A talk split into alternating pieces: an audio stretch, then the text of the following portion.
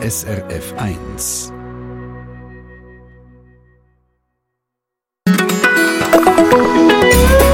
SRF 1.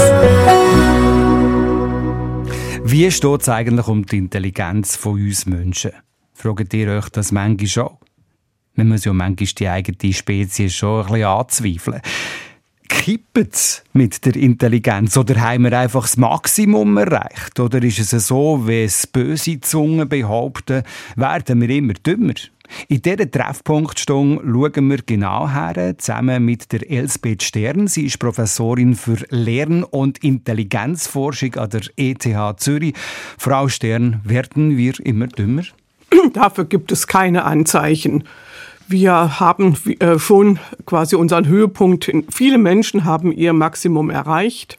Aber bisher müssen wir nicht befürchten, dass es schon wieder bergab geht. Also das vernichtende Urteil ist also schon mal einmal weggeräumt. Die Gelegenheit, uns jetzt äh, mit der möglichen äh, Intelligenz, ihrem Potenzial und auch äh, ihrer Grenzen auseinanderzusetzen. Ich bin sicher, das wird spannend hier in der Sendung Treffpunkt mit dem Dani Vorder am Mikrofon. Einen schönen guten Tag. Er sitzt hier mit dem Jean-Jacques Goldmann. Je marche seul.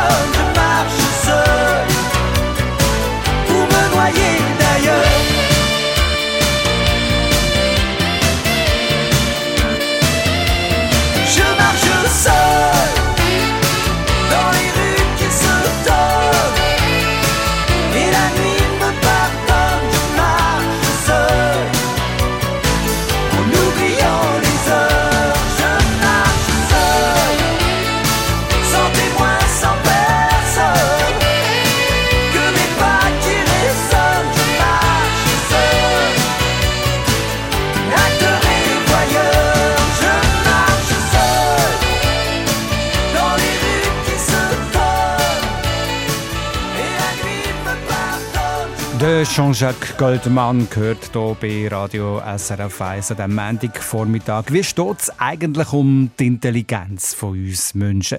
Dieser Frage gehen wir heute in dieser Treffpunktstunde nach, zusammen mit der Elsbeth Stern. Sie ist Professorin für Lern- und Intelligenzforschung an der ETH Zürich.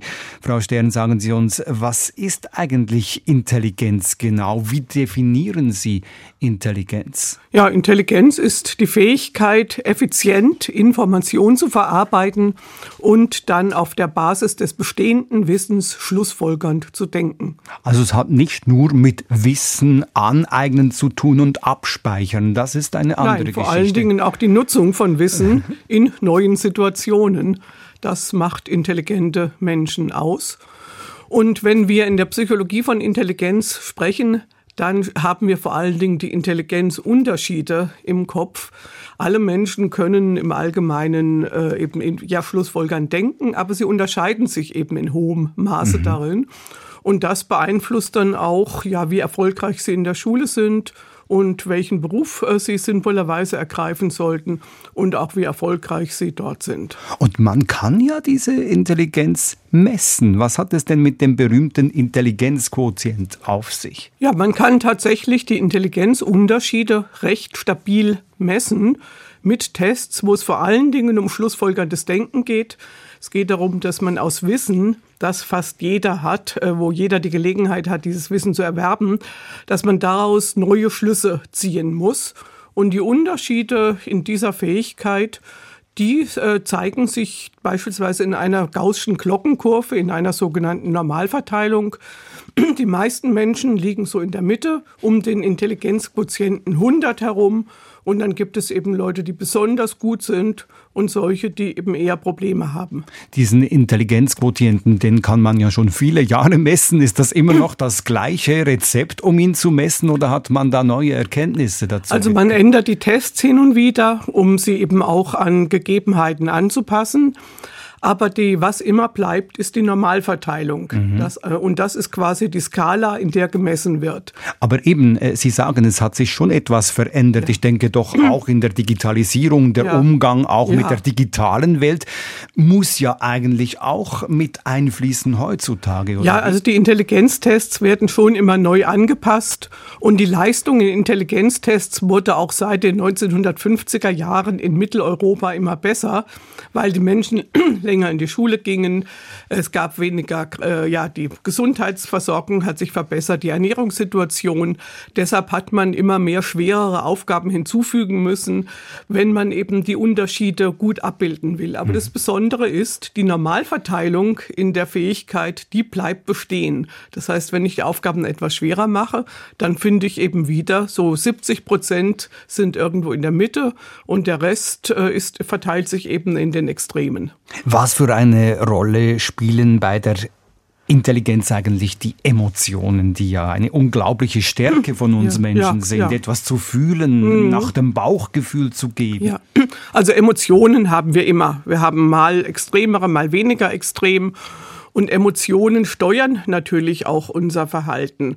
Und wenn ich gerade sehr traurig bin oder sehr euphorisch, dann werde ich auch in einem Intelligenztest nicht so abschneiden, wie wenn ich eben eine mittlere, äh, ja, ein mittleres Erregungsniveau habe. Also was heißt jetzt das? Zu viel Emotionen sind gar nicht gut für gut abzuschneiden? Im, im Endeffekt äh, rational denkt man am besten, wenn man eben weder äh, ja, die eine noch in die andere Richtung zu stark emotional ist. Das überrascht mich jetzt, weil ich habe gedacht, wenn man zum Beispiel Beispiel eben euphorisch ist, wenn man für etwas mhm. brennt, wenn man Freude hat. Ja dann ist man auch besser in der Leistung. Stimmt so nicht? Ja, was heißt, äh, warum bin ich euphorisch? Weil ich mir die ganze Zeit vorstelle, ich bin jetzt, äh, werde gleich hochbegabt sein und bald einen Nobelpreis kriegen. Wenn ich das quasi denke, dann bin ich abgelenkt und werde bestimmt nicht so gut im Test abschneiden. Mhm.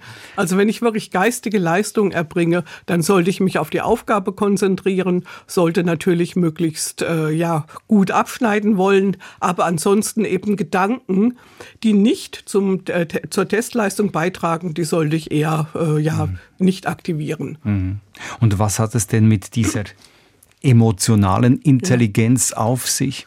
Das würde ich sagen, ist sozusagen eine Art Etikettenschwindel, dieses Wort. Äh, wie gesagt, Emotionen sind wichtig und es ist auch wichtig, dass wir uns als Lernforscher mit Emotionen befassen, weil sie im Auge, weil sie eben natürlich die Leistung äh, beeinflussen können. Aber man kann Emotionen nicht so genau und so gut messen wie die geistige Leistungsfähigkeit. Aber, aber sie gehören zum Gesamtpaket. Ja, natürlich. Also, ja. aber zu sagen, ja, das muss ich alles einbeziehen, das wäre wie wenn Chemiker sagen würden, warum soll ich zwischen Wasserstoff und Sauerstoff unterscheiden? Ist doch alles Wasser. Äh, von daher ist es natürlich in der Wissenschaft wichtig, wenn ich etwas unterscheiden kann, dann soll ich das auch tun, wenn ich etwas isoliert betrachten kann. Und wir können sehr gut Emotionen äh, inzwischen erfassen und wir können die geistige Leistungsfähigkeit erfassen. Aber wir können beides getrennt voneinander erfassen und das sollten wir auch tun. Emotionen äh, zeigen dabei, ja, wenn ich Emotionen messe, muss ich erstmal unterscheiden, ist es jetzt so eine augenblickliche Emotion oder ist es eine etwas dauerhaftere Erscheinung? Wenn ich gerade depressiv bin, dann mhm. ist es etwas oder was Schlimmes erlebt habe, ist es eben dauerhaft. Das ist schon mal ein großer Unterschied.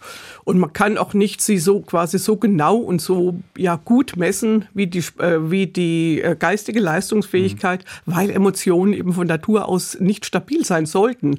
Das soll es ja nicht sein. Also wir würden nicht gut funktionieren, wenn wir immer traurig, immer glücklich und immer euphorisch sind. Wir sollten die Emotionen der Situation anpassen. Ist ein bisschen wie das Wetter. Ja, ja. Elsbeth Stern, Professorin für Lern- und Intelligenzforschung an der ETH Zürich.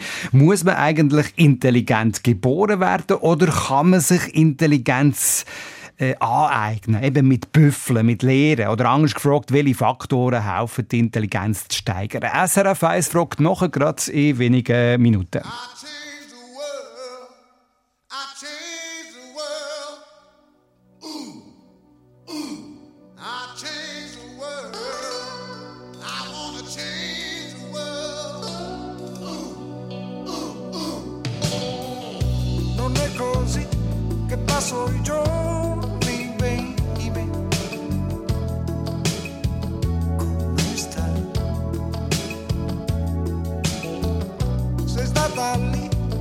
sotto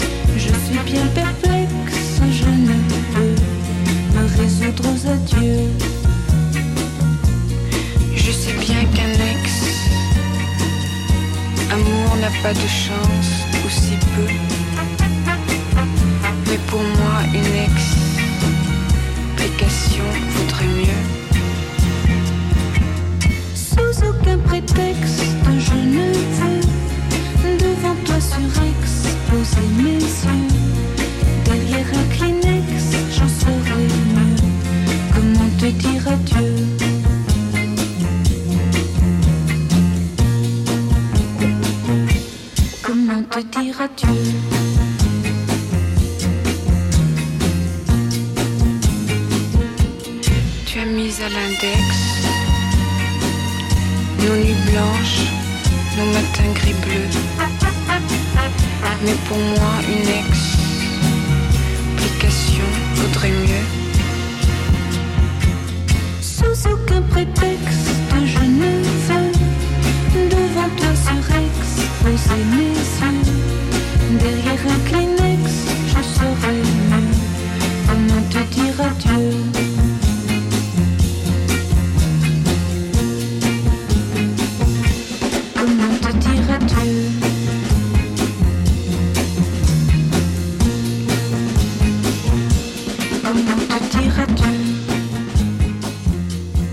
François Hardy, comment de dire Adieu gehört auf SRF 1 am 21 Minuten nach der 10. Manchmal staunt man ja ab der Intelligenz von gewissen Leuten. Gerade in dieser Woche werden ja wieder die Nobelpreise vergeben. Da wird eine geballte Ladung Intelligenz ausgezeichnet. Äh, wie ist das eigentlich? Ist die Intelligenz etwas, wo man quasi in die Wiege gelegt überkommt? Quasi als Grundsoftware? Hat man es oder hat man es nicht? Oder kann man Intelligenz mit viel, viel Fleiss erarbeiten, büffeln? In meinem Gespräch mit der Elisabeth Stern, Professorin für Lern- und Intelligenzforschung an der ETH Zürich. Äh, Frau Stern, hat man's oder hat man's nicht? So kann man es nicht sagen. Intelligenzunterschiede haben eine starke genetische Grundlage. Äh, Wie genau quasi von der DNA das zum Gehirn kommt, darüber wissen wir noch nicht, längst noch nicht alles. Aber wir wissen schon, auch aus Zwillingsuntersuchungen, dass Unterschiede in der Intelligenz sehr viel mit genetischen Unterschieden zu tun haben. Aber, Aber, aber, ja, aber die Intelligenz braucht Unterstützung, um sich zu entwickeln. Man muss Sprache lernen. Äh, Intelligenz, so wie wir sie heute messen, die kann man erst dann richtig gut messen, wenn man Lesen, Schreiben und Rechnen gelernt hat. Das heißt, wenn wir einen Menschen hätten, der beste genetische Ausstattung hatte, aber nicht die Möglichkeit hatte, in die Schule zu gehen, dann würde diese Person nicht ihr die Intelligenz zeigen, die sie zeigen könnte, wenn sie eine bessere Förderung erhalten hätte. also Sie sagen lesen, schreiben, rechnen, klar. Äh, was für andere Faktoren fördern die Intelligenz? Ja, es ist vor allen Dingen schon, dass man einfach Input bekommt, dass man die sogenannten geistigen Werkzeuge wie eben Sprache, Schrift, äh, ja, Bi- Bilder oder Rechensymbole, dass man die zu nutzen lernt. Dass ich wirklich Informationen effizient speichern kann, indem ich eben eine klare, äh, mir einen zum Beispiel etwas sehr klar sprachlich mache. All das brauche ich, um wirklich die Intelligenz so ent zu entwickeln, wie sie dann in den Tests gemessen wird. Und da kann man schon sagen, ähm, in unserer Gesellschaft, äh, die stellt ziemlich viel an Voraussetzungen zur Verfügung, damit jeder seine Intelligenz entwickeln kann. Äh, Aber wie gesagt, in Ländern, wo es keine, sorry, äh, wo es keine Schulpflicht gibt, äh, wo nicht alle Menschen lesen, schreiben und lernen, äh, rechnen lernen, dort können die Menschen ihre Intelligenz nicht so entwickeln. Und wenn Kinder wirklich vernachlässigt werden in der frühen Kindheit, wenn sie nicht genug zu essen bekommen, wenn sie keinen Sprachinput bekommen, dann dürfte sich das auch, dafür gibt es gute Belege, negativ auf die Intelligenzentwicklung auswirken. Äh, Nichtsdestotrotz, Frau Stern, Lernen wird in der Schule ja häufig auch mit Auswendiglernen verbunden. Zum Beispiel auf eine Prüfung hin lernen Stoff, den man dann, seien wir ehrlich, auch wieder vergisst. Also ich spreche da aus meiner eigenen Schulzeit. Äh, was nützt denn solches Lernen der Intelligenz, wenn man es wieder vergisst? Das ist schon etwas, äh, wo man weder viel Intelligenz braucht, noch wo man seine Intelligenz weiterentwickelt. Das muss man schon sagen. Wenn die Schule nur auswendig lernen äh, ja, fördert, dann, äh, ja, wie gesagt, schöpft sie die Potenziale nicht aus. Gott sei Dank ist die Schule nicht immer so. Und Aber schon auch. ja, manchmal. schon auch. Und da muss man natürlich schon sagen, ähm, intelligente Kinder können auch manchmal mit schlechten Lerngelegenheiten besser umgehen. Wenn halt der Mathematiklehrer in der Primarschule nur das Einmal-Eins auswendig lernen lässt, äh, dann können vielleicht doch intelligente Kinder äh, so etwas wie Primzahlen mal entdecken oder äh, Quadratzahlen oder was auch immer. Die weniger intelligenten halt nicht. Und dann äh, ja, werden die Unterschiede immer größer. Also man muss schon sagen, dass die Intelligenz, äh, um sich zu entwickeln, gar nicht so viel oder damit die Unterschiede sich zeigen, da muss, wie gesagt, ein Grundkapital sozusagen da sein. Man muss mit den Kindern, äh, man muss ihnen Sprachangebote geben. Und dann entwickelt sich die Intelligenz eigentlich ganz gut von selbst. Die Investition der Intelligenz in Lernen, das kann durch die Schule mehr oder weniger gut funktionieren. Und da gibt es eben auch große Unterschiede. Es gibt Lehr äh, Lehrer, Lehrpersonen, die wirklich äh, auch intelligentes Wissen vermitteln, wo man eben nicht nur einmal eins auswendig lernt, sondern den Zahlenraum entdeckt. Äh, oder es gibt eben Lehrerinnen, die sich weniger Mühe geben und einfach nur auswendig lernen lassen. Und dann zeigen sich einfach nicht so sehr die Unterschiede in der Intelligenz erstmal, sondern eben in der Leistung. Man hat nicht den Kindern die Möglichkeit gegeben, ihre Intelligenz optimal zu investieren. In Aber geht es nicht auch um eine Verspieltheit, die an den Tag gelegt werden soll, um Freude zu erlangen am natürlich. Denken? Ja.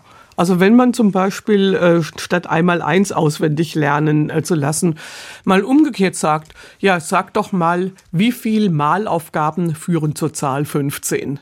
Kann man ja machen. Ja. Dann äh, kriegt man die Kinder ganz anders ab, als wenn, äh, an, als wenn man immer nur sagt, 3 mal 5 oder 5 mal 3 ist 15. Da gibt es unendlich viele Möglichkeiten, Kinder dazu zu bringen, ihre Intelligenz auch wirklich intelligent zu investieren.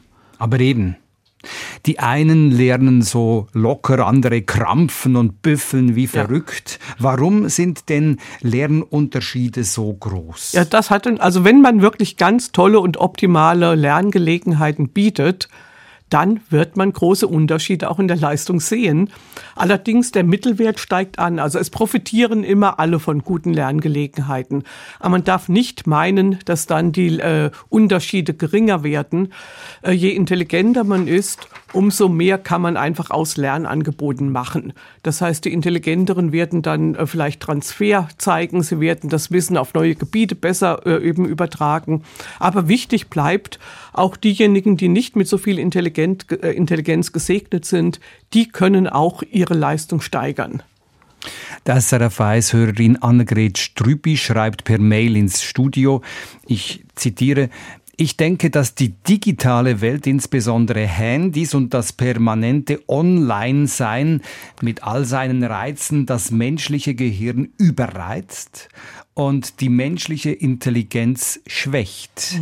Was ist Ihre Einschätzung zu diesem Verdacht? Also ich habe auch, äh, ich sehe auch eine Gefahr der Digitalisierung. Ich sehe sie im Moment eher in der Nutzung der Intelligenz noch, dass einfach, äh, wenn ich abgelenkt werde, auch äh, dann kann ich auch als sehr intelligenter Mensch nicht so konsistent und gut denken, wie wenn ich mich auf eine Sache konzentrieren kann. Ich sehe auch gewisse Gefahren, die, wenn man sieht, dass Menschen ständig am Handy hängen, dass sie auch andere Lerngelegenheiten dann gar nicht mehr nutzen. Aber ähm, ja, im Moment würde ich sagen, es wirkt sich noch eher auf die Nutzung der Intelligenz aus als auf die Intelligenz selber. Aber wenn wir irgendwann zum Beispiel gar nicht mehr mit den Kindern sprechen würden, sondern sagen, ja, das kann ja auch das Handy machen und so weiter, dann würde ich auch äh, wirklich Probleme sehen. Aber wir haben in unserem Alltag viele Sachen einfach so, äh, ähm, sagen wir beim, beim Autofahren. Ne? Beispiel Ja. GPS. Ja, ja. GPS wird heute eingestellt, ich muss dorthin Ja. fahren und dann kann ich nicht mal Karten lesen. Ja, also das äh, Kartenlesen ist natürlich erstmal nicht direkt, äh, äh, also ist nicht eine Intelligenz per se, sondern es ist auch wieder etwas, was ich mit Intelligenz lernen kann. Und ich sehe auch das Problem, dass es, es ist ein Kulturgut, das wir uns erhalten sollten. Und wenn, äh, deshalb sollte man auch in der Schule gerade die Dinge jetzt lernen, die nicht mehr immer angeboten werden. Ich sage immer, wenn ich Deutschlehrerin wäre, dann müssten meine Kinder dicke Bücher mit 600 Seiten ohne ein einziges Bild lesen, weil sie das sonst nicht mehr machen. Und wenn ich Geografielehrerin wäre, äh, dann müsste man äh, Landkarten äh, lesen lernen. Jetzt kommt mir noch ein Beispiel äh, in den Sinn, dass ich dieses Wochenende in der Zeitung gelesen Mhm. habe, dass Autos immer wie häufiger ohne Schaltungen äh, funktionieren, also Automaten Mhm. Ja. gefahren wird. Da wird ja auch ein Verständnis zum Motor eigentlich unterbunden, wenn alles automatisch geht. Gut, vorher war auch das Wissen über ja, Technik nicht so ausgeprägt. Also man konnte auch äh, ja vorher natürlich schon Auto fahren, ohne dass man ja die Details des Motors kennt.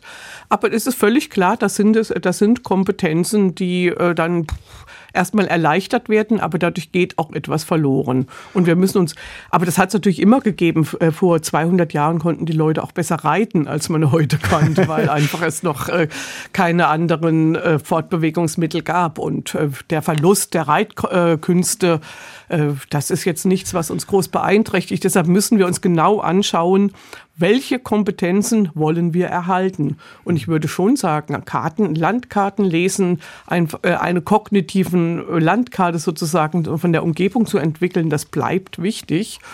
Und ich habe selber neulich erlebt, als ich nachts was suchte, ein Hotelzimmer, da hat mein, äh, mein Handy irgendwann gesagt, sie haben ihr Ziel erreicht und es war eine Wiese. und ich war froh, dass ich noch eine Landkarte dabei hatte. Und ein Kompass. Ja, so, Allenfalls. Ja. der IQ Sinki seit Jahren schreibt das deutsche Wissenschaftsmagazin Focus. Dort haben verschiedene Studien, wo man verglichen hat, zu deren Schlagzeilen geführt zumindest. Die Frage, die sich in diesem Zusammenhang halt ausstellt, kommt man denn mit der Intelligenz irgendwann mal an die Grenze? Kann die Menschheit gar nicht mehr intelligenter werden? Diese Frage nehmen wir noch bisschen näher unter die Lupe nach der halben elf in wenigen Minuten hier in der Sendung Treffpunkt auf dem Eis. Verkehrsinfo SRF von 10.31 Uhr in der Region Zürich auf der Flughafenautobahn Richtung Flughafen stockender Verkehr wegen Bauarbeiten ab Glatzbruck und auf dem Westring stockender Verkehr ab Urdorf Nord bis zum Gubrist-Tunnel. Change your mind, I'm the first in line. Honey, I'm still free. Take a chance on me. If you need me, let me know. Gonna be around. If you got no place to go when you're feeling down. If you're all alone,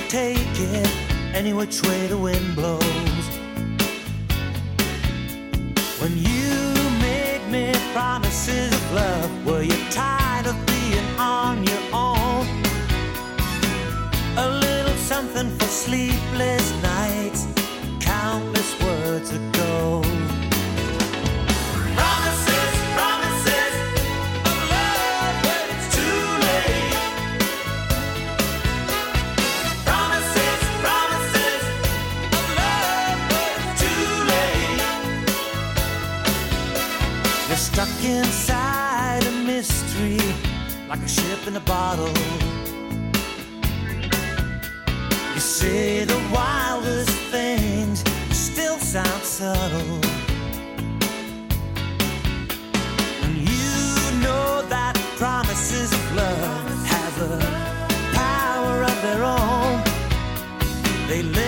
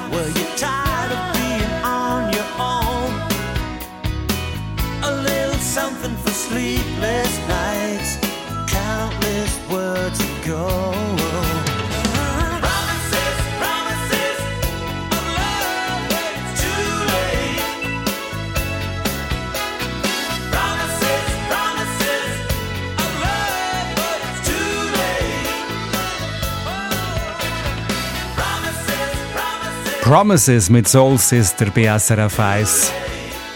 Wie steht es eigentlich um die Intelligenz von uns Menschen? Dieser Frage gehen wir heute in der Sendung Treffpunkt nach und Hörerinnen und Hörer reflektieren hier mit. Zum Beispiel der SRF 1-Hörer Sergio Humbel von Riechen. Er schreibt im Mail ins Studio, ist ein gutes Gedächtnis ein Hinweis für eine hohe Intelligenz oder kann jemand intelligent sein und ein schlechtes Gedächtnis besitzen? Ich gebe die Frage gerne gerade weiter äh, meinem heutigen Gast, Elsbeth Stern, Professorin für Lern- und Intelligenzforschung an der ETH Zürich. Frau Stern, was Ja. sagen Sie dazu? Das Gedächtnis ist sehr viel stärker abhängig von der jeweili- vom jeweiligen Inhalt, als man denkt.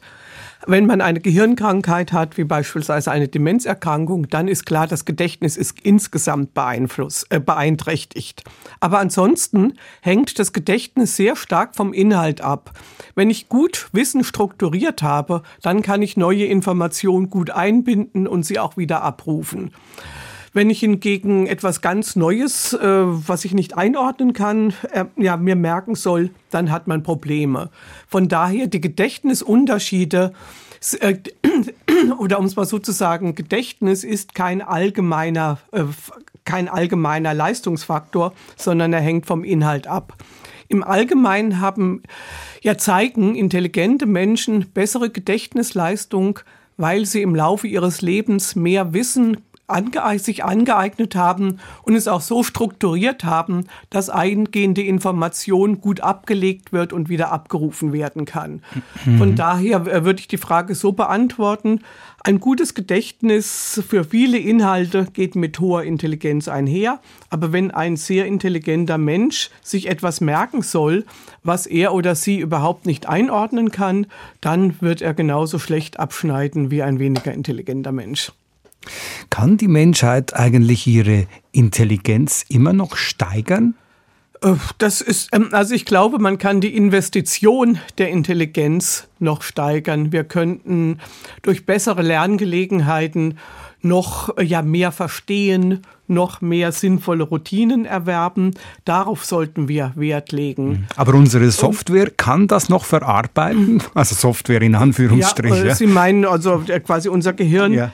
Ah, Da denke ich, haben wir in vielen, äh, also viele Menschen haben dort ihr Optimum erreicht. Das sieht man auch, dass eben in westlichen Ländern die Intelligenztestleistung eigentlich seit Jahren nicht mehr ansteigt, was auch okay ist, weil man einfach, äh, man hat das rausgeholt, was man eben hat. Es gibt sicherlich noch Menschen äh, oder Kinder gerade, die nicht optimal gefördert werden. Da ist noch Spielraum. Aber was wir jetzt zum Beispiel sehen, ist, dass in Ländern, die als Schwellenländer manchmal bezeichnet werden, wo jetzt eben mehr in Bildung investiert werden, dort steigen die Intelligenztestleistungen so an, wie wir das in den 50er und 60er Jahren hatten. Spannend. Wie ist das eigentlich? Wird ein Mensch mit dem Alter auch intelligenter? Na, das, äh, also in Intelligenztests ist es unterschiedlich. Sobald es um Geschwindigkeitstests geht, da nimmt die Leistung leicht ab, was natürlich vielleicht auch mit den Sinnesfunktionen zu tun hat. Wenn es wirklich so um schlussfolgerndes Denken geht, wo man ein bisschen mehr Zeit hat, dann äh, zeigen sich äh, keine, Unters keine Altersunterschiede, bis man eben ja vielleicht irgendwann seine Demenzkrankheit kriegt. Dann zeigt sich das natürlich. Aber allgemein bis 80 kann man relativ äh, gut seine Intelligenz halten. Vielleicht Der einfach ein bisschen langsamer, Ja. habe ich das richtig verstanden? ja, ja, genau, Ja. das haben sie genau so verstanden.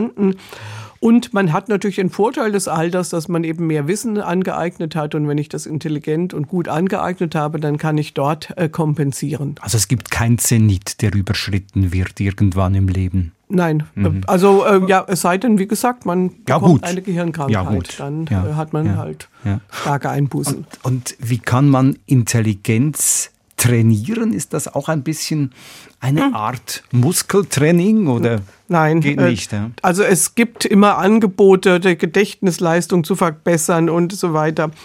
Äh, Das stimmt einfach nicht. Man kann durch Übung in jeder Aufgabe besser werden. Aber die Frage ist, ob ich wirklich dann intelligenter werde, wenn es darum geht, meine Intelligenz zu investieren. Also ich kann Intelligenztests üben, nur zu meinen, dass man dann intelligenter wird, dass man in der nächsten Mathematikstunde dann eben das besser versteht. Das ist nicht so. Äh, Diese Aufgaben zu üben ist ein bisschen wie wenn eben eine Volkswirtschaft Geld druckt, ohne dass entsprechendes Wirtschaftswachstum dahinter steht. Ist also so ein- eine Inflation, äh, die nicht äh, ja, zu einem Wertzuwachs führt. Die Elsbeth Stern, Professorin für Lern- und Intelligenzforschung an der ETH Zürich, heute zu Gast hier bei SRF 1 im Treffpunkt. Was genau macht eigentlich die Intelligenzforschung und was soll sie uns bringen? Wenn wir jetzt schon eine Intelligenzforscherin bei uns zu Gast haben, wenn wir das noch ein bisschen genauer wissen, noch vor den Ofen. So nice to meet you here this evening.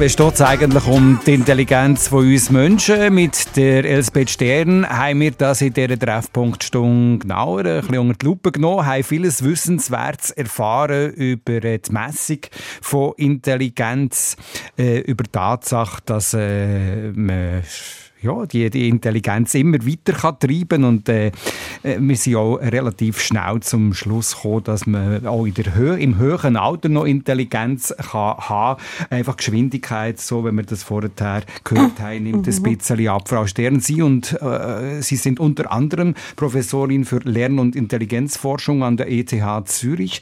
Äh, wir sind bei der Frage angelangt vorher, was macht eigentlich die Intelligenzforschung genau? Ja, also da gibt es natürlich unendlich viele Fragestellungen, die keine Wissenschaftlerin allein beantworten kann. Eine Frage ist natürlich immer noch, wo zeigen sich Intelligenzunterschiede im Gehirn? Äh, hochinteressant, ich arbeite selbst nicht dazu. Oder auch eine andere Frage ist, äh, wie äh, ist, äh, wann, bis wann kann man Vernachlässigung im frühen Kindesalter in auf- bezogen auf die Intelligenz noch kompensieren?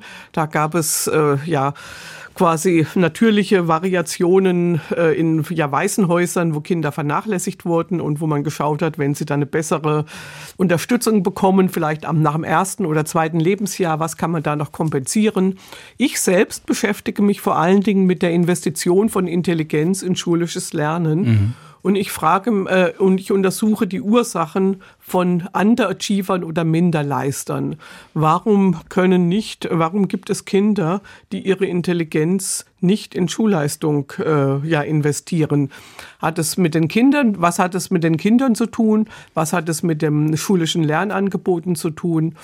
Oder man kann natürlich auch die Frage stellen, äh, ja, wie läuft es in der Gesellschaft? Äh, nutzen die Leute ihre Intelligenz bei der Berufs- und Studienfachwahl so, dass sie eben auch wirklich entsprechend ihren Fähigkeiten etwas wählen? Äh, ja, die, unsere Idee vom mehrgliedrigen Schulsystem ist ja schon, dass die Intelligenteren aufs Gymnasium sollten, weil man eben wirklich für ein Studium äh, doch eine gute ähm, sprachliche und äh, ja, sollte man gut logisch denken können und so weiter. Wenn man sich die Daten halt anschaut, sieht man, dass manchmal eben soziale Herkunft einen größeren Einfluss auf die Bildungswege hat als auf die Intelligenz. Und wenn wir solche Befunde sehen, dann müssen wir uns natürlich schon die Frage stellen, äh, welche Konsequenzen das für eine Gesellschaft hat, wenn eben Intelligenz nicht die Rolle spielt bei der Berufs- und Studienfachwahl, die sie spielen sollte. Aber mit all dem, was Sie herausfinden, geht das dann auch weiter? Wird das auch irgendwie umgesetzt? Also das, äh, wir wissen natürlich in einer komplexen Gesellschaft wie der unsrigen, äh, das gibt's lange Wege von, dem, von der Erkenntnis bis zur Umsetzung und Wissenschaftler können auch nicht immer keine, meistens keine Rezepte äh, ja, bieten. Aber es ist schon wichtig einfach, dass man bei politischen Entscheidungen und auch bei einzelnen, ja, bei individuellen Entscheidungen ja, Erkenntnisse der Wi- Wissenschaft nicht ganz außer Acht lässt. Also wenn Eltern einfach sehen, dass ihr Kind nicht so gut äh, lesen, schreiben und rechnen lernt und dann auch vielleicht ähm, im Intelligenztest nur mittelmäßig abschneidet, dann sollten sie es auch, wenn sie selber äh, Professoren oder was auch immer sind, nicht aufs Gymnasium schicken. Ich denke, solche Erkenntnisse oder so, ja, solche Entscheidungsgrundlagen kann die Wissenschaft schon bieten. Ich habe in diesem Zusammenhang noch eine Hörmeldung von Renato Dennis, der uns geschrieben hat per Mail ins Studio und er hat eine Beobachtung, die auch noch spannend sein könnte in diesem Zusammenhang. Er äh, beobachtet Menschen, die ihr Kind ich zitiere, einfach nur im Wagen vor sich herschieben, ohne mit ihm zu kommunizieren. Der Grund, sie kommunizieren lieber mit dem Telefon, also äh, sprechen, währenddem sie äh, spazieren gehen Ja. mit, äh, mit, jenam, mit jemandem am Telefon. Ja. Das würde ich, also ich, anfangs war ja die Frage, werden wir immer dümmer Ja. und welche Auswirkungen hat die Digitalisierung? Bei diesem Verhalten sehe ich auch große Probleme, weil dem kleinen Kind Lerngelegenheiten entgehen. Normalerweise, wenn das Kind Sprache hört, dann wird sie ja aufmerksam und es ist unglaublich, das wissen wir aus der Säuglingsforschung, was Kinder alle so aus Sprache an Information ziehen. Und wenn sie zu häufig mitkriegen, das ist gar nicht an mich gerichtet, dann werden sie irgendwann ihr Aufmerksamkeitsverhalten ändern und nicht mehr auf die Sprache hören. Und damit entgehen ihnen natürlich viele Lerngelegenheiten. Vor dem Hintergrund find, äh, und äh, ja, sie kriegen auch kein Konzept von Sprache, dass da immer zwei Partner sind. Ja. Es ist völlig okay, äh, wenn man eben mit, ähm, wenn man zu dritt ist und sich die Erwachsenen unterhalten und das Kind einfach äh, auf dem Schoß sitzt oder was auch immer. Dann kriegt es immer noch ein Konzept von äh, Interaktion. Aber wenn es nur sieht, dass da jemand vor sich hin plappert und wenn es gar nicht die andere Seite hören kann, dann sehe ich große Probleme, äh, wenn das eben ja zu häufig äh, sein wird. Also da rate ich wirklich, und da bin ich nicht allein, allen Eltern, das auf das Minimum zu beschränken. Und wenn sie mit dem Kind unterwegs sind, mit dem Kind einfach die um äh, zu besprechen, was man gerade in der Welt sieht. So, dann lernst neue Wörter, äh, bestimmte Handlungen zu kommentieren. Handlungsbegleitendes Sprechen ist sehr wichtig. Und diese vielen Lerngelegenheiten, die kleine Kinder brauchen, um ihre Intelligenz zu entwickeln, die darf man ihnen nicht vorenthalten. Also sehr eine spannende Beobachtung und eine spannende Frage, die der SRF 1-Hörer Renato Dennis uns gibt. Merci vielmals äh, für das Durchdenken. Es irritiert ja uns Erwachsene auch, wenn jemand diese Ohrstöpsel im Ohr Ja. hat und dann äh, vielleicht gehend oder auf dem Fahrrad spricht, laut spricht. Ja, oder? also ich denke da immer noch sofort, wo ist denn die Psychiatrie hier, wenn sich einfach Leute, Das die Selbstgespräche komisch, führen. Ja, ja. Ich denke, man müsste dann den Kindern, um bei diesem Beispiel noch zu bleiben, allenfalls äh, oder bestenfalls auch moderieren und sagen, ich bin jetzt kurz am Telefon Sowas, ja. und so äh, das mitteilen. Ja, das ja, das finde ich einfach. Ist, ja? ja? und man sollte es einfach nicht auf Dauer machen und äh, einfach so vor sich hin plappern, sondern wenn dann kurz Informationen vermitteln und das war es dann auch. Vielen herzlichen Dank für den Einblick in die Welt der menschlichen Intelligenz. gern. Esbert Stern, Sehr Professor gern. für Lern- und Intelligenzforschung an der ETH Zürich. Alles Gute, schönen Tag. Tschüss. You and I took off to the moon, but didn't know what to do. Once we got there, no, I don't mind if you break my heart, tear my life apart. But don't stop there. Take me, take me, will you take me? Come and heal me, come and break me. Come on home, I really need you now. Cause I'm only finding out just how love works. Give me just a little time and I'll give